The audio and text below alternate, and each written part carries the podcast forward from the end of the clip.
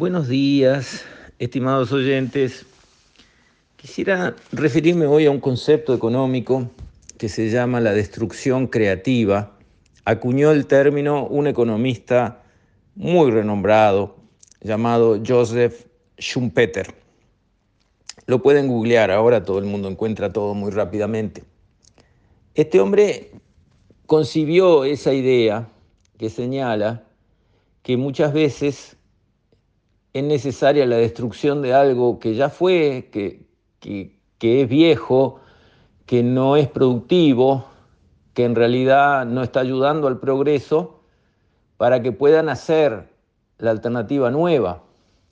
Ese proceso es doloroso, porque la destrucción de algo que ya no puede seguir hacia el futuro implica pérdidas.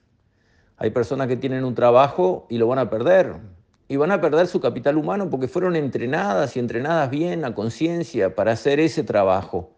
Y sin embargo, ya no hay utilidad para ese trabajo futuro y esa persona pierde. Y también los equipos y las máquinas que eran útiles para hacer aquello de aquella manera, ya no sirven más.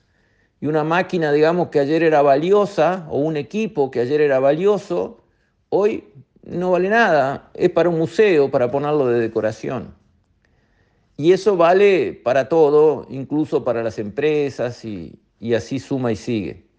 Y para ilustrar eh, qué fuerzas actúan en ese proceso de destrucción creativa y cómo hay grandes resistencias para que eso suceda y esas resistencias a que ese cambio creativo, destructivo suceda, esas resistencias empobrecen a la sociedad, la atrasan, la perjudican.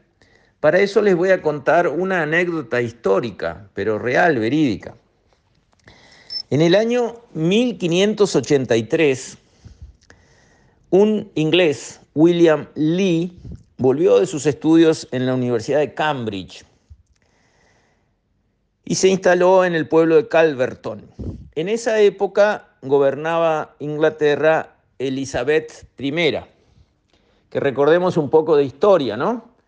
Em, esta era la hija de Enrique VIII, que su primera esposa, recuerdan, había sido Catalina de Aragón, la hija de los reyes católicos de España, que ya España era, antes de, descubrir América, era importante eh, zona geográfica y en esta época ni hablar. Para tener una idea, España tenía 15 millones de habitantes y, Inglaterra junto con Gales tenía eh, 2 millones y medio. Entonces, la hija de los reyes católicos, Catalina de Aragón, era, digamos, eh, una princesa importantísima en el mundo. Se casa por matrimonios arreglados con Enrique VIII, hijo de Enrique VII, que era el que había conseguido, digamos, para su linaje el trono inglés. Y Enrique VII tuvo a Catalina de Aragón allí esperando para casarse, porque en principio debía casarse con el hermano mayor de Enrique VIII, pero ese después murió y entonces casó con su hermano eh, siguiente. Bueno, la tuvo ninguneada este, porque todavía no había recibido toda la dote, porque la chica todavía no se había casado. Entonces la tuvo ninguneada, este, con, rubros escasísimos para, para, manejar su casa. Ya empezó mal la cosa.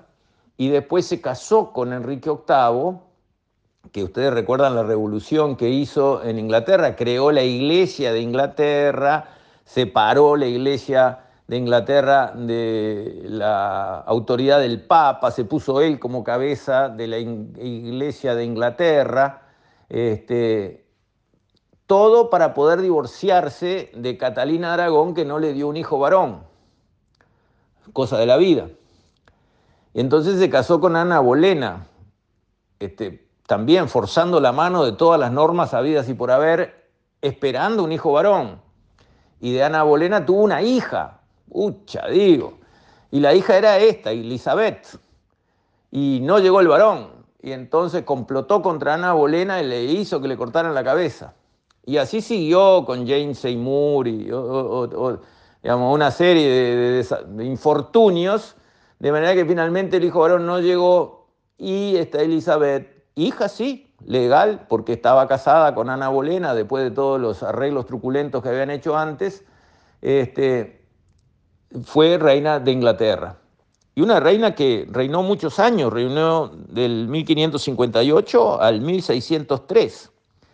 En esos tiempos en que William Lee volvió de sus estudios en la Universidad de Cambridge, esta reina Elizabeth había emitido un decreto, digámoslo así, una norma, que establecía que todo el mundo debía circular con una gorra eh, tejida.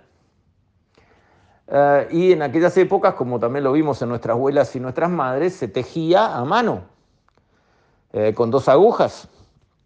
Este William Lee miró a su familia, a sus mujeres tejer con dos agujas, que había que tejer y tejer porque todo el mundo tenía que andar con una gorra tejida, y dijo, pero qué engorro tejer con dos agujas. Hay que inventar una manera de tejer con más agujas y que esto ande más rápido. Y se puso a trabajar en una máquina textil que tejiera con más agujas y que produjera tejido más rápido que una mujer con sus dos manos y sus dos agujas. Y se dedicó a eso le dio y le dio y le dio y lo logró. Encontró una máquina, la diseñó, la creó, que la llamaron stocking frame, que tejía mucho más rápido que una mujer con dos agujas. Encantado con la idea, se fue a Londres, alquiló un lugar, instaló la máquina eh, para hacer demostraciones. A través de un amigo de un amigo consiguió una entrevista con la reina, que vino a ver su máquina. Él hizo la demostración ¿Y qué le dijo la reina? Gracias, señor Lee. Qué avance maravilloso nos ha traído usted. Ha enriquecido generaciones por esta capacidad de tejer más rápido que tiene su máquina. Brillante, lo vamos a nombrar Sir, caballero. No. Le dijo, pero qué audaz, señor Lee. Ha apuntado muy alto. Su invención le haría algo horrible a mis súbditos los enviaría a la pobreza y los transformaría en mendigos. Esa fue la respuesta de la reina Elizabeth a un avance tecnológico que demoró dos siglos. En la revolución industrial todos los telares se hicieron como el de este hombre en 1583 y eso fue en 1750, por decir algo. Dos siglos después se dio el avance que enriqueció al planeta. Lo encontró un hombre dos siglos antes. Se le ocurrió, estudió, lo consiguió y se lo llevó a las autoridades para que le dieran vuelo. Lo ningunearon, lo molieron a palos. Se lo llevó al rey inglés, eh, francés, a ver si tenía más cabeza también. No, ¿por qué? Por el miedo a la destrucción creativa. Sí, claro que sí, tenía razón la reina Elizabeth. Claro que tenía razón. Las mujeres que se ganaban su platita tejiendo con dos agujas, una gorra por mes, por decir algo, se iban a quedar sin trabajo cuando estas máquinas, estos telares, eh, tejieran 50 gorras por día, a un costo de la lana y un poco más. Entonces sí, había una destrucción de empleos, pero estas máquinas hacían que la economía creciera, que se abrieran otros puestos de trabajo. Esa pobre mujer que tejía doblada sobre sí mismo 14 eh, horas por día para sacar unos peniques, iba a encontrar trabajo, ella no, probablemente su hija, su nieta, en una fábrica donde trabajara en mejores condiciones y cobrara mejores sueldos. Y eso se llama desarrollo. Y eso tiene que ser bienvenido. Y eso es lo que ha enriquecido Occidente, que se despegó de todas las otras zonas del planeta gracias a qué? A ideas como la de William Lee, a la revolución industrial, a aplicar tecnología a resolver problemas. Y ese proceso que empezó no termina nunca. Hoy estamos en lo mismo, aparecen nuevas ideas, nuevas soluciones ¿Y qué hacen esas ideas nuevas y esas soluciones nuevas? Destruyen lo anterior, sí. Y hay pérdidas para algunos, sí. Y hay que apoyarlas, sí. Que haya que compensar, que haya que buscar soluciones para los que salieron perdedores, es razonable. Pero que haya que rechazar esas ideas de plano, como hizo la reina Elizabeth, es un disparate. Ella empobreció a su nación por una decisión tomada que duró dos siglos. El proceso podría haber empezado antes, la revolución industrial podría haber arrancado mucho antes, pero la reina inglesa no lo quiso. Específicamente lo vio delante de sí, no le contaron de que puede haber, no, vio una máquina que hacía algo mejor, más rápido, más barato, y dijo, no la quiero, esto no se hace en mi país. Bueno, hoy en día parece mentira, siglo XXI, 500 y pico de años después de aquello, ¿sí?